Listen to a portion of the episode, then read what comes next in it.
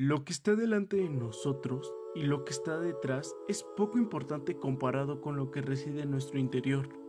El segundo hábito es la creación mental de uno mismo. Se basa en la imaginación, esa capacidad para visualizar, para ver el potencial, para crear con nuestras mentes lo que en el presente no podemos ver con nuestros propios ojos. Es esa conciencia moral que tiene como capacidad detectar nuestra propia singularidad tanto personal, moral y ética, basándonos en nuestros propios paradigmas y principios, aplicándolos en la vida personal, familiar, grupos sociales y organizaciones de todo tipo, ya que tenemos que empezar con un fin en mente, basado en un principio llamado liderazgo personal. Mi liderazgo personal surge cuando tengo un propósito y un objetivo en mente por cumplir y es lo que hace que mi vida tenga una razón de ser, lo que hace que ideas, pensamientos, acciones y decisiones estén encaminadas a encontrar un sentido a mi vida, ver el por qué yo existo y saber cuál es mi misión en esta vida, porque puedo vivir a partir de mi imaginación y no de mi memoria, puedo relacionarme con mi potencial ilimitado en lugar de hacer con mi pasado limitador, puedo convertirme en mi propio primer creador.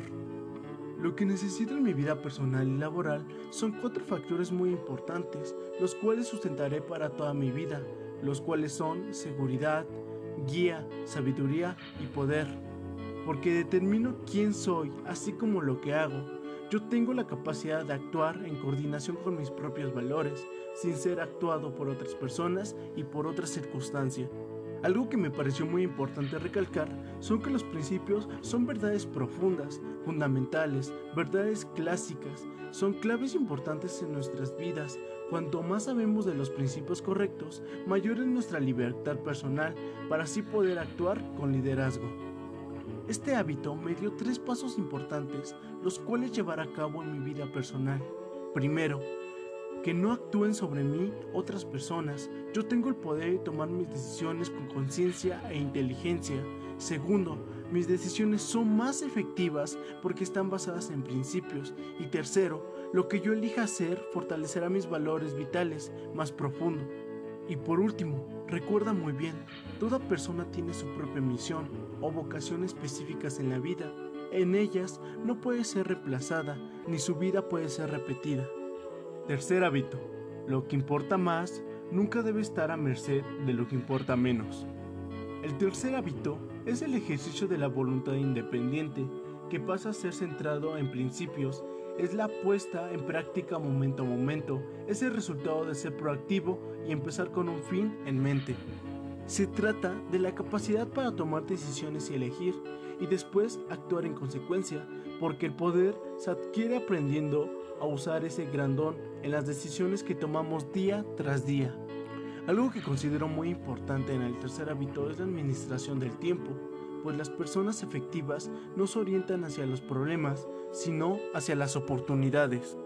Ya que para mí el tercer hábito es vivir el programa, y vivirlo es primordialmente en función de nuestra propia voluntad independiente, nuestra autodisciplina, nuestra integridad y nuestro compromiso. Este hábito me ayudó a lograr un fin en mente, me permitió dejar de lado lo urgente para enfocarme a lo que realmente importa, a priorizar mis acciones, porque el objetivo está en la efectividad, no en la eficiencia, y a la vez siendo coherente, equilibrado, flexible y portátil. Ya que la interdependencia efectiva solo puede construirse sobre una base de verdadera independencia, porque hacer lo que es más importante para la otra persona sea tan importante como la persona misma, ya que consiste en organizar nuestras ideas con efectividad desde un centro de principios sólidos, desde el conocimiento de nuestra propia misión personal y concentrándonos en lo que es muy importante para nosotros mismos y hacia la otra persona. Y por último, recuerda muy bien la regla de oro, trata a los otros como quieras que ellos te traten a ti.